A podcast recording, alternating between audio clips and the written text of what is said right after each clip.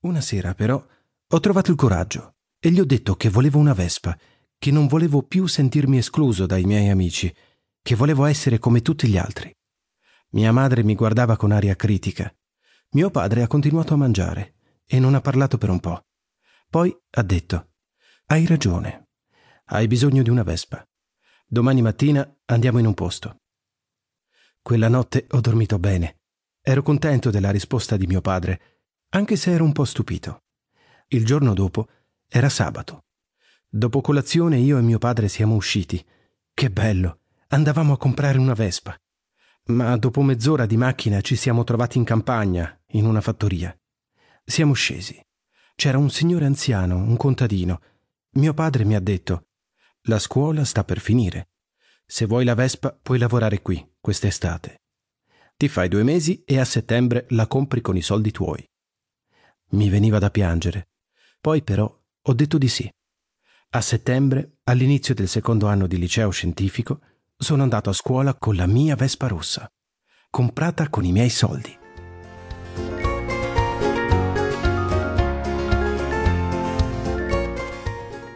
Rispondete ora con vero o falso a tre affermazioni sul brano appena ascoltato.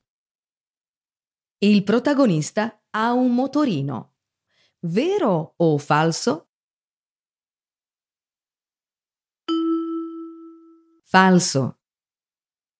Il padre del protagonista fa l'elettricista.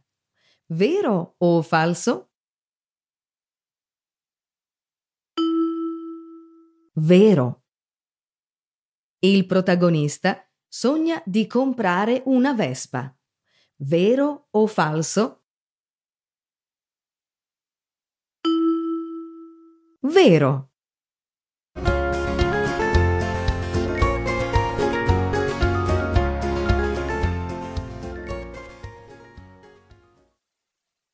Eccoci alla nostra rubrica Cose, dedicata agli oggetti di culto. Stavolta parliamo delle mitiche scarpe sportive Superga.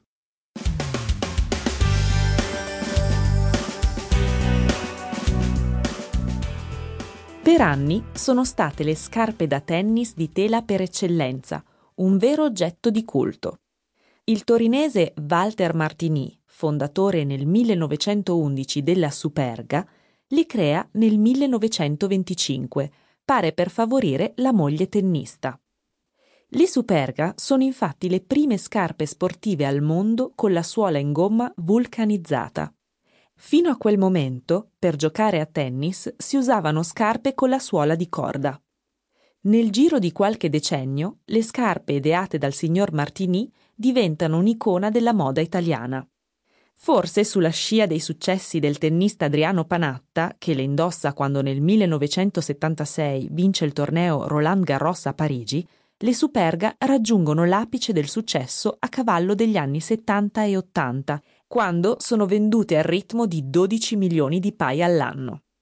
Il modello bianco è il più diffuso.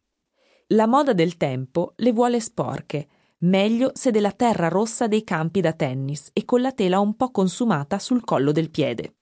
Dopo una crisi cominciata negli anni 90, oggi il mitico modello 2750 è tornato a essere un oggetto di culto in tutto il mondo.